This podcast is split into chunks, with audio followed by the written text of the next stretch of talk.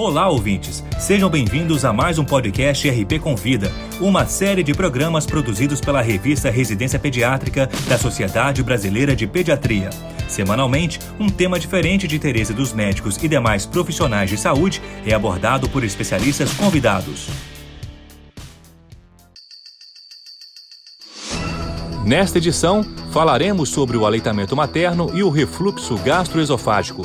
A convidada de hoje é a doutora Graciete Oliveira Vieira, do Departamento Científico de Aleitamento Materno da Sociedade Brasileira de Pediatria.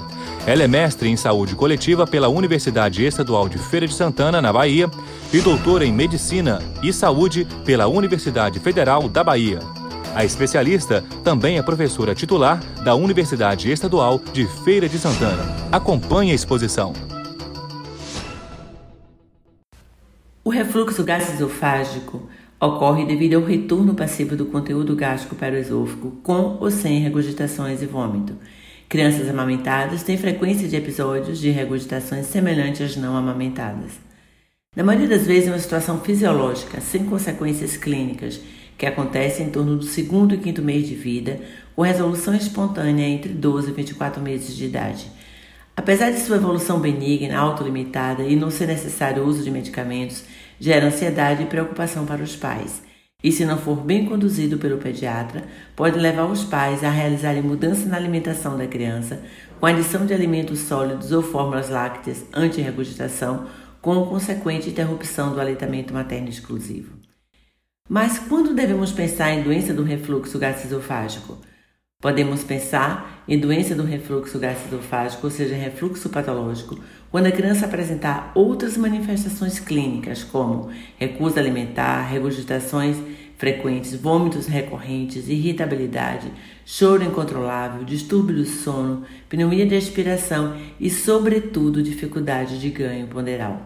Na verdade, a suspeita diagnóstica da doença do refluxo gastroesofágico é fundamentalmente clínica, baseada na história e nos sinais e sintomas apresentados pelo paciente.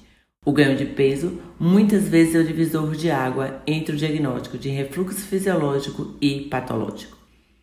Na condução do paciente com doença do refluxo gastroesofágico, uma dúvida que pode surgir é sobre a associação entre a doença do refluxo gastroesofágico e a alergia à proteína no leite de vaca. Sim, os sintomas da doença do refluxo gastroesofágico podem ser uma manifestação clínica da alergia à proteína no leite de vaca. Em verdade, existe uma similaridade de sintomas entre as duas afecções, como choro, irritabilidade, parada do ganho ponderal e recusa alimentar. Diante da suspeita das manifestações apresentadas pelo paciente ser uma apresentação clínica da alergia à proteína no leite de vaca, recomenda-se como teste terapêutico, antes do tratamento medicamentoso para a doença do refluxo gastroesofágico, restringir o leite de vaca da dieta materna para as crianças amamentadas. Os exames complementares só estão indicados nos casos que não apresentem boa evolução clínica. Mas como conduzir os casos de criança com regurgitações?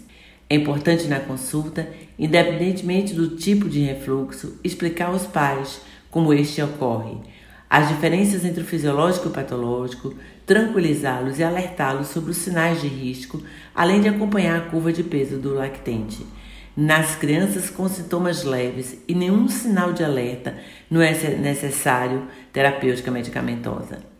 A terapia não farmacológica está indicada em todos os casos, ou seja, não utilizar roupas apertadas, realizar troca de fralda antes da alimentação, colocar o bebê para arrotar após a alimentação, em torno de 30 minutos, e evitar a exposição ao tabaco e outras substâncias que determinam o relaxamento do esfíncter esofágico inferior e piora do refluxo.